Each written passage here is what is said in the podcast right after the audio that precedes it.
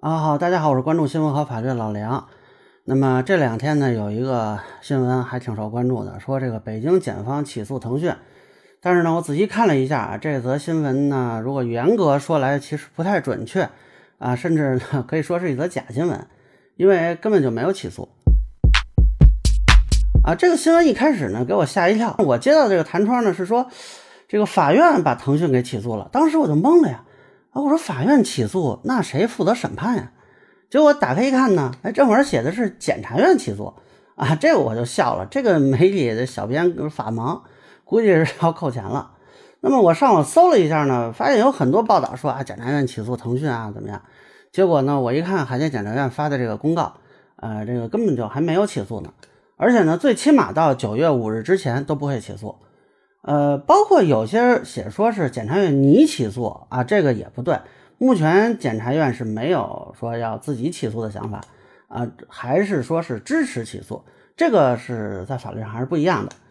呃，那么为什么检察院他不自己直接起诉呢？其实很简单，这个公告里也说了，根据《民事诉讼法》第五十五条，对于污染环境、侵害公众、消费者合法权益等损害社会公共利益的行为，这个法律规定机关和有关组织可以向人民法院提起诉讼。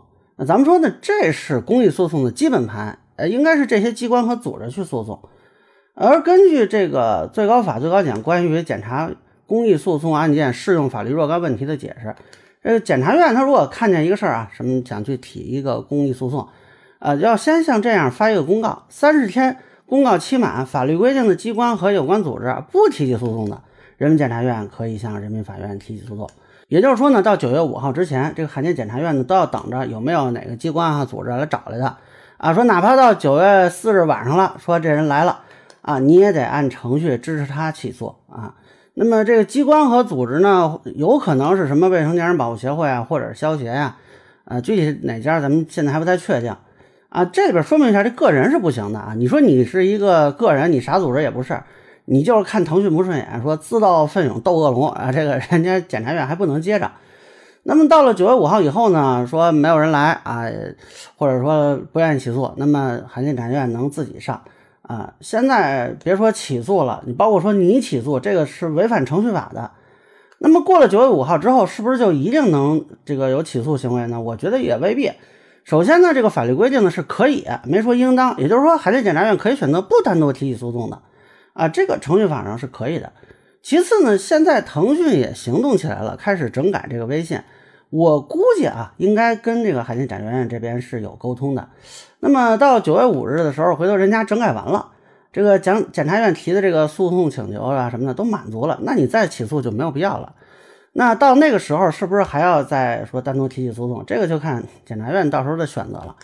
关键是呢，现在检察院没有明确说他们的公益诉讼的这个诉求是什么。所以你没法判断他们未来是一个什么走向。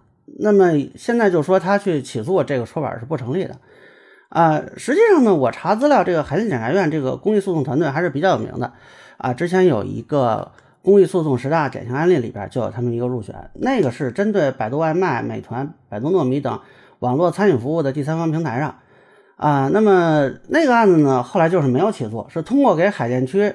食品药品监督管理局发出这个诉前检查建议的方式，呃，最后是不是就一定要提起诉讼？我觉得这个也很难说。